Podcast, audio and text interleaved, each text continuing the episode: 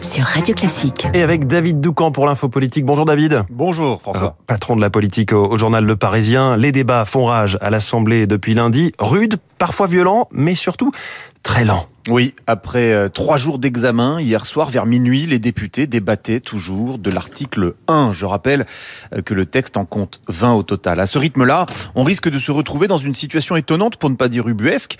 L'article 7, celui qui reporte l'âge légal de départ à la retraite de 62 à 64 ans, pourrait ne pas être examiné, faute de temps, euh, puisque c'est la loi, les débats ne pourront pas se poursuivre au-delà du 17 février. On assiste jusque tard dans la nuit à des scènes absurdes, des députés aux yeux cernés écoutent leurs collègues défendre des amendements qui se suivent et se ressemblent à la virgule près. C'est une technique politicienne vieille comme le palais Bourbon. Cela s'appelle l'obstruction parlementaire. On aura par exemple passé des heures pour savoir s'il fallait examiner la première, la deuxième ou la troisième motion de rejet, mmh. s'il fallait ou pas euh, en passer par un tirage au sort, ce dont franchement euh, les Français se fichent, et on risque de ne pas aborder le report de l'âge dont nos compatriotes parlent tous les jours au bistrot ou en famille. Et qui sont les, les responsables de cette situation? C'est clair, c'est la NUP et en particulier les Insoumis. La gauche a déposé 18 000 amendements, dont 13 000 par les seuls Insoumis. Sandrine Rousseau l'a carrément avoué en commission la semaine dernière, je la cite, oui, nous faisons de l'obstruction.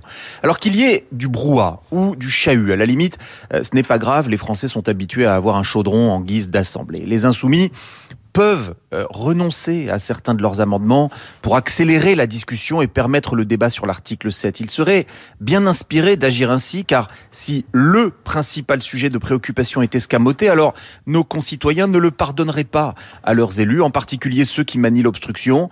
Et ils auraient raison, cela ne ferait que creuser le fossé béant qui sépare de plus en plus les citoyens de leurs représentants.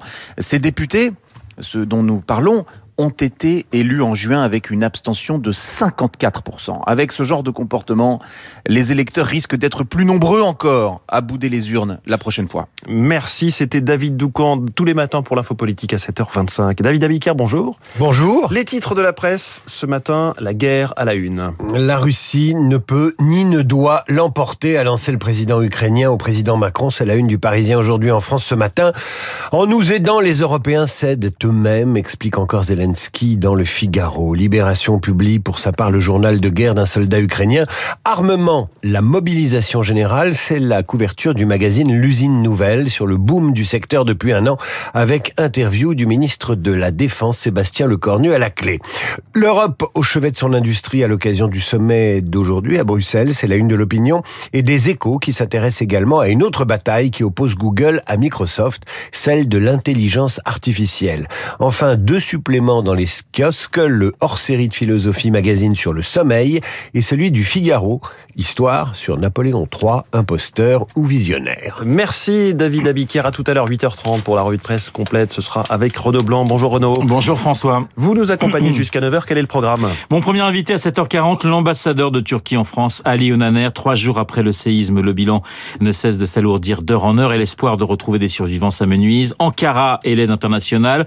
Ankara face à cette catastrophe. Ali Onaner, ambassadeur de Turquie en France, dans notre studio, juste après le journal de Charles Bonner. François, vous avez avec Christian Saint-Etienne évoqué euh, Total Énergie et ses profits records. Attention, un économiste peut en cacher un autre. À 8h05, nous serons en ligne avec Philippe Chalmin. Les énergies fossiles, pour combien de temps encore? Eh bien, c'est la question que nous lui poserons. Philippe Chalmin dans le journal de Lucille Bréau. L'actualité de ce jeudi 9 février, c'est bien sûr la visite de Volodymyr Zelensky en Europe, Londres et Paris hier, Bruxelles aujourd'hui. On en parlera dans toutes nos éditions, mais aussi à 8h15 avec mon confrère de l'opinion, Jean-Dominique Mercher, et avec Oksana Melnichouk, consultante auprès de la présidence ukrainienne pour la communication en France. Rendez-vous à ne pas manquer dans trois quarts d'heure, 8h40. Esprit libre avec, comme tous les jeudis, Franz-Olivier Gisbert, Monsieur Fogg, pour commenter euh, toute l'actualité. France, juste après la revue de presse de David. Mais tout de suite...